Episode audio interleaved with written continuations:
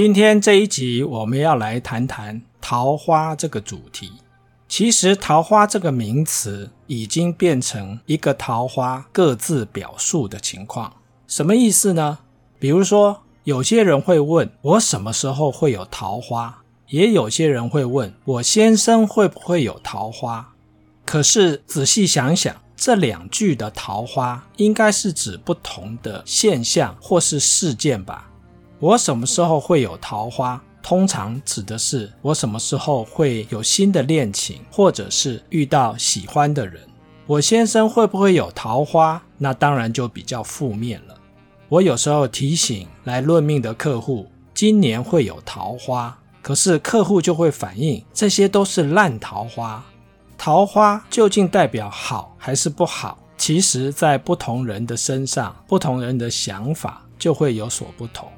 从命理的角度来看，有一些关键字其实已经反映出某些特定的需求，比如说我会不会有钱，其实就是想了解财富相关的议题；我会不会升官，其实就是想了解工作事业上面到底顺不顺利；我会不会有小人，其实就是想了解人际关系的问题或者是解决方法。不论有桃花还是没有桃花。桃花其实就是代表想要了解感情方面的议题。讨论桃花这个主题，就一定要了解一个关键字，叫做干柴烈火。我们在很多文章或是小说当中也会看到这个字眼，而这个字眼一旦出现的时候，其实就代表某种感情交互作用的结果。从自然界的角度来看，干柴烈火是什么样的一个现象？就是燃烧嘛。所以要谈桃花，我们就要复习一下国中的化学课本，了解一下燃烧是怎么一回事。根据定义，燃烧是一种快速放热的过程，需要三个要素并存才能够发生，也就是可燃物、助燃物以及温度要达到燃点。可燃物是什么？就是燃料嘛。助燃物是什么？通常是氧气。从这个定义来看，两个人之间的爱情呢，也需要类似的条件。可燃物是什么？就是当事者啊可能被爱情烧到的人。助燃物呢，就是周遭环境能够助长两个人爱情发展的人事物。至于最基本也最简单的感情助燃物，大概就是。媒婆、相亲或者是情书，媒婆代表人，相亲代表事，情书呢就代表物。我们不是常常听到一句话，两个人之间的感情也急剧的升温。这种描述呢也蛮符合燃烧的要件，也就是温度要达到燃点。在古代呢，恋爱的氛围啊比较稀薄，我们也可以说是氧气比较稀薄。因为古代的社会氛围呢，并不鼓励自由恋爱，在这种恋爱的氛围、氧气比较稀薄的情况之下，助燃物就显得相对重要了。现代的爱情氛围呢，比较充沛，助燃物呢也就比较多元，似乎万物都可以助燃。如果我们从命理的角度来看这种爱情燃烧，也就是桃花的现象。对于某些独特或者是不寻常的现象，就比较能够了解为什么会发生了。在命理中，与桃花相关的格局，少说也有几十种，有些比较正面，但是非常的少。比如说人际桃花，大部分呢都比较负面。当然，这种负面的原因也和古人比较保守、老旧的价值观或者是感情观有关。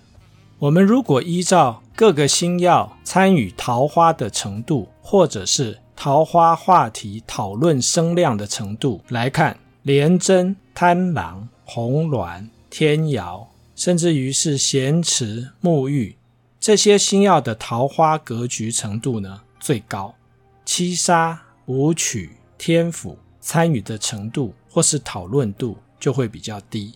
简单的来说，贪狼。廉贞、红鸾、天姚这些星曜呢，就是桃花的代言人。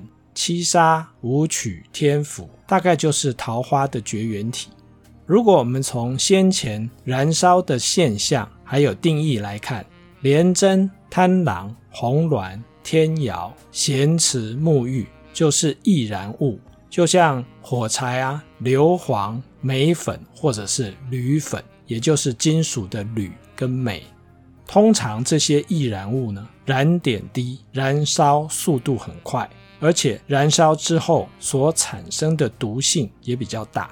什么是毒性呢？可能就是桃花的后遗症。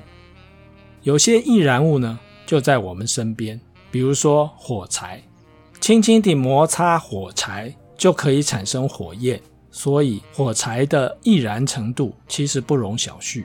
而舞曲、七杀、天府就是属于比较难以燃烧的难燃物，有一些经过防火处理的木材或者是纤维。就算在高温或者是有火的环境当中，也很难起火，而且就算燃烧，也常常会自行熄灭。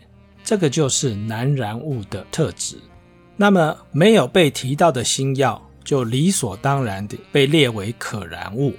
可燃物当中呢，依照燃烧程度的难易程度，也可以区分比较容易燃烧的可燃物，比如说木材、木炭、煤。这些我们日常生活当中常常用来生火取暖的物质或是材料。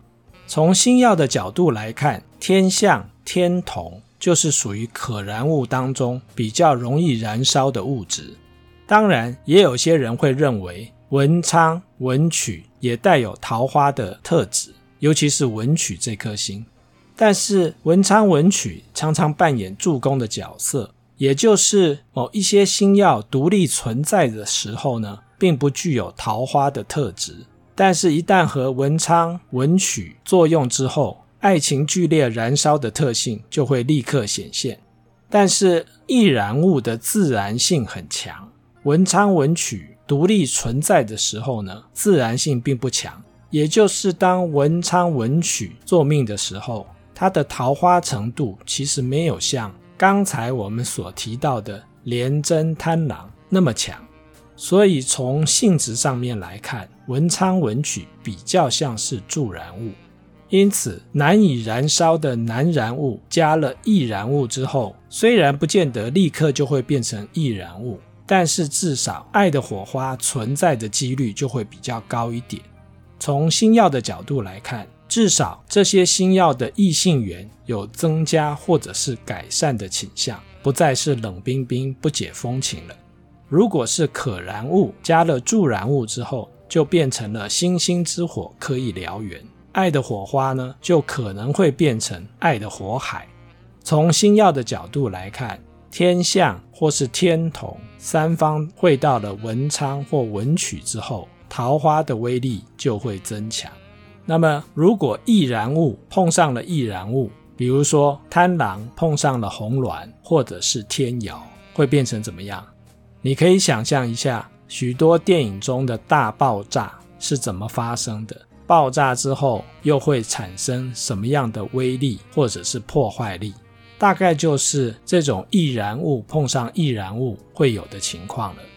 在古代，民风比较保守。桃花可能意味着不正常或是不符常规的异性关系或是恋情，但是在风气比较开放的现代，桃花呢也可能是一种吸引异性的能力或者是机遇的代名词。但无论桃花是代表能力还是机遇，本身可能没有太大的问题。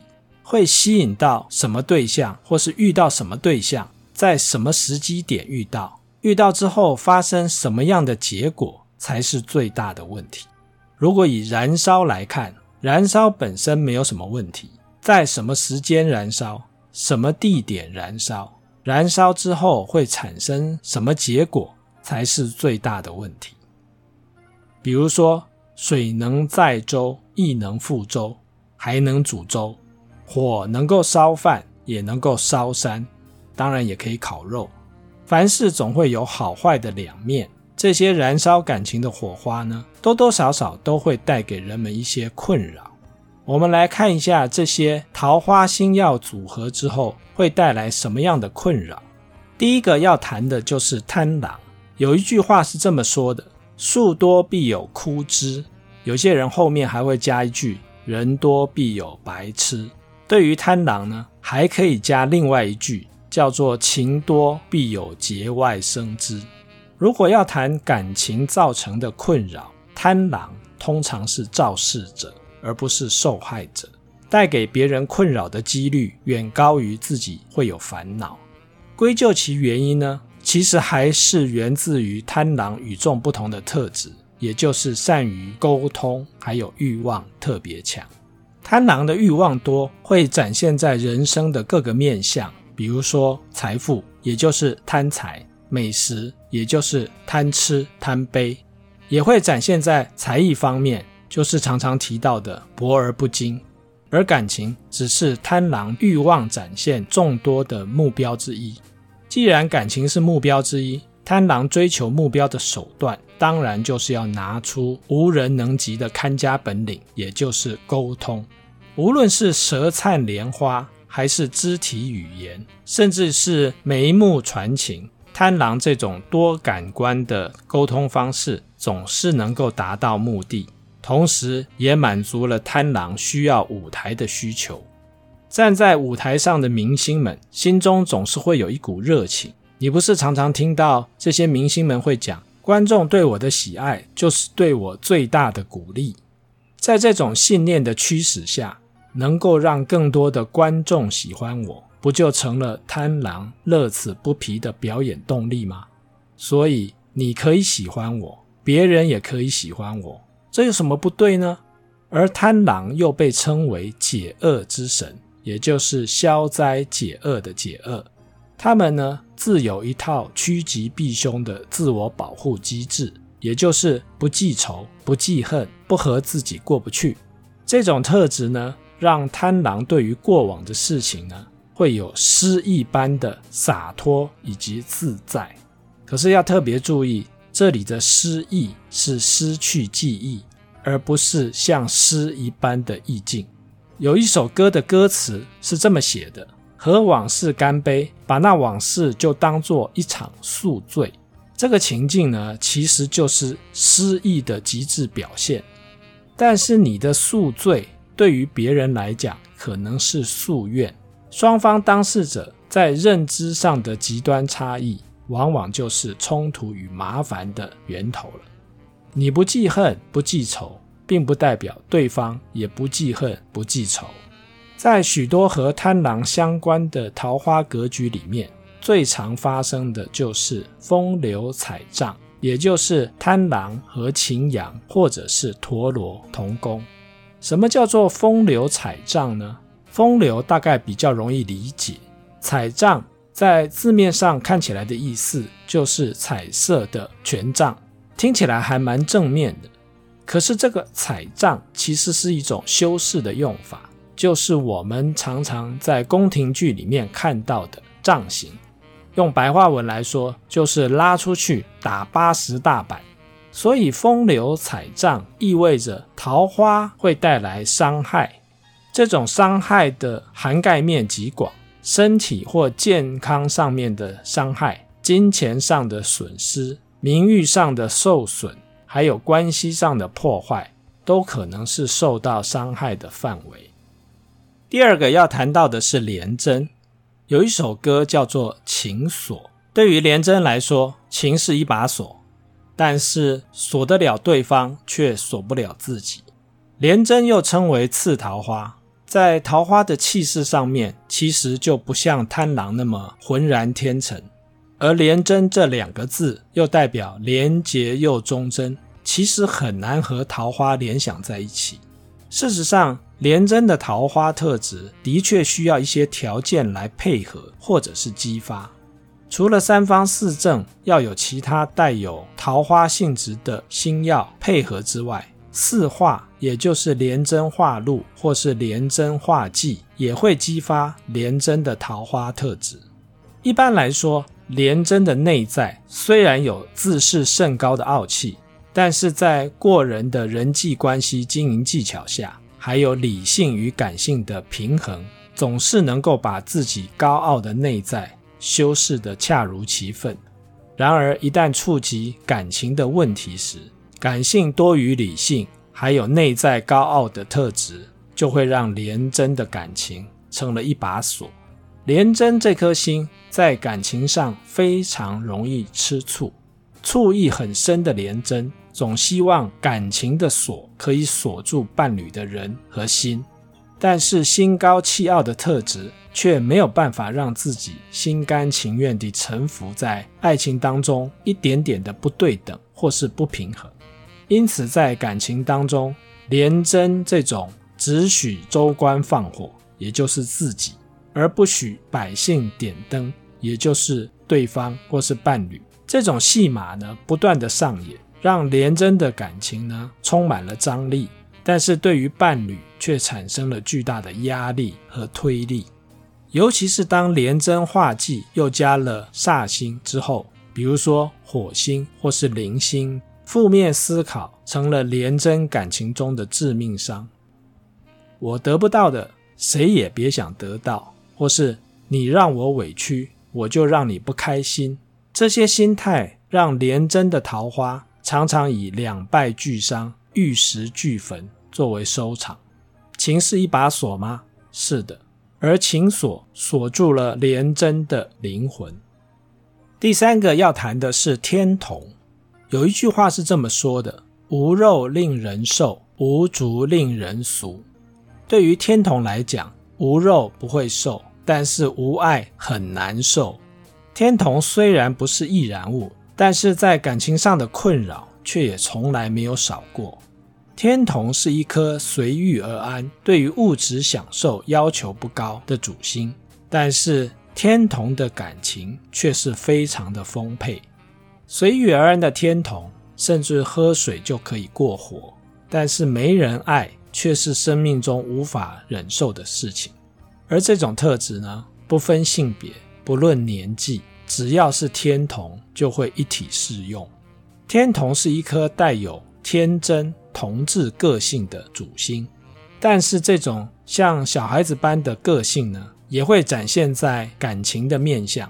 有人爱，其实就像小孩要向大人讨抱、讨拍的需求是类似的，而还没有经过社会化洗礼的小孩。对于自己想要喜欢的东西，便会鲁莽的伸手就要。其实就像天同在感情需求上缺乏思考以及修饰。有些桃花丰沛的天童，时时刻刻都会有人爱，甚至于每段恋情都可以做到无缝接轨。但是，一不留神就会发展出被动式的三角恋情，让自己陷入难以抉择的困境。而桃花不旺的天童，却也没闲着，苦恋、单恋、暗恋轮番上阵，感情的困扰可以说是天童人生中的必然。但是归根究底的原因，仍源自天同充沛的情感，却搭配了稚嫩的感情观，以及意志不够强大的决断力。而提不起、放不下，就是天同在感情上最好的写照。提不起，就会陷入单恋、苦恋和暗恋；放不下，就会让自己陷入一种不想当坏人的情节，宁愿将感情的选择权交给别人。在命理的分析或讨论中，桃花一直都是一个有趣而且热门的话题。但是如果从当事者的角度来看，却常常是又爱又恨的苦恼。有些人想要知道什么时候会有桃花，但是得到答案之后，往往还要再问一句：这个桃花会是正缘吗？这个时候，桃花就变成了桃花，也就是淘汰的淘，不仅要有，而且要精挑细选，把不好的淘汰掉。有些人则是想要知道桃花运什么时候会终止。你可以想象一下。如果在超商买杯咖啡，都会被别人搭讪示好，被要求要给电话号码，以便继续联络。或许刚开始的时候还会暗自窃喜，但如果常常上演这种戏码，久了之后，当事者也会苦不堪言。这个时候桃花就变成了桃花，也就是逃避的逃，避之有恐不及。但我们不得不承认，桃花有时候还是非常主观的，而且是喜恶随心的机遇。遇上喜欢的人就是好桃花，遇上不喜欢的绝对是烂桃花。而交往之后，结局好的就是好桃花，结局不好的往往就只能归因自己遇上了烂桃花。这种现象是理所当然的，归因烂桃花总比承认自己世人不清、被爱冲昏头要容易多了吧？所以人帅真好，人丑性骚扰，还是有几分道理的。